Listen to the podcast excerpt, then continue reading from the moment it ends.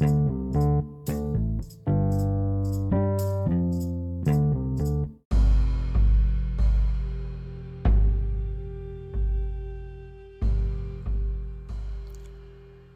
un principio estoico que afirma, lo que importa no es lo que te sucede, sino lo que haces con lo que te sucede. Y aunque tiene mucha razón, no siempre es así. Al igual que un virus puede acabar contigo por muy fuerte que sea tu sistema inmune, hay personas que pueden dejarte malherido emocionalmente o incluso destruirte.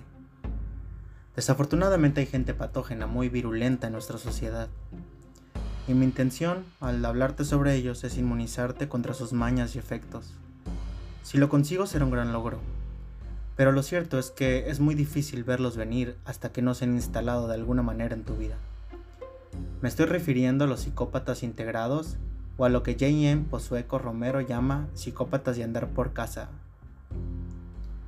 La gente tiende a confundir psicópatas con psicóticos y es un gran error.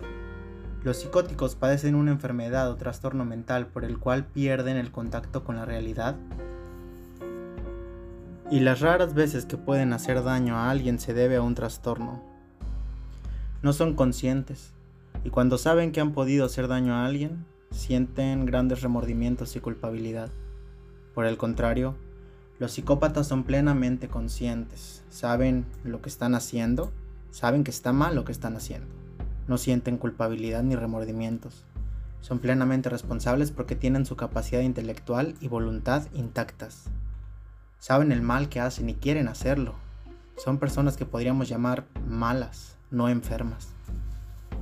La influencia cinematográfica ha facilitado la creencia de que los psicópatas son todos asesinos en serie, como Hannibal Lecter en El silencio de los inocentes, o Andrei Chikatilo, también llamado el carnicero de Rostov, este es un grupo muy pequeño de personas que por crueldad y lo siniestro de sus actos han tenido gran repercusión mediática. De los psicópatas que más daño hacen, la mayoría no es detenida ya que no mata o comete algún delito, pero tiene una estructura mental similar a la de los asesinos en serie. Aunque las cifras varían dependiendo del entorno en que nos movamos, se calcula que en nuestra vida vamos a conocer aproximadamente alrededor de 60 psicópatas y se estima que son el 1% de la población.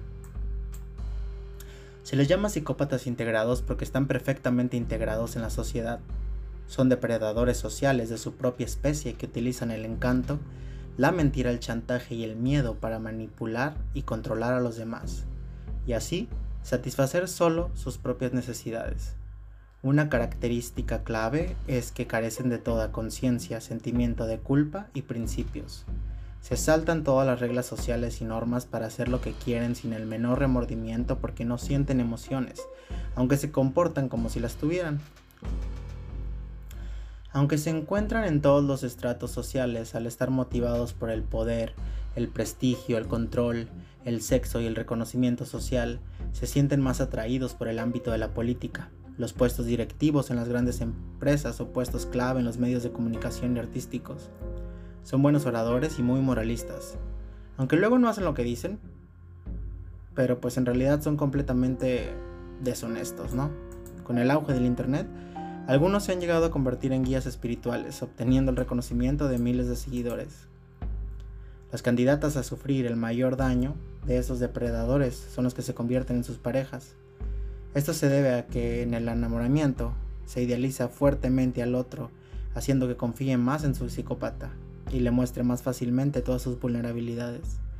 El resultado es la invasión de su sistema emocional en poco tiempo.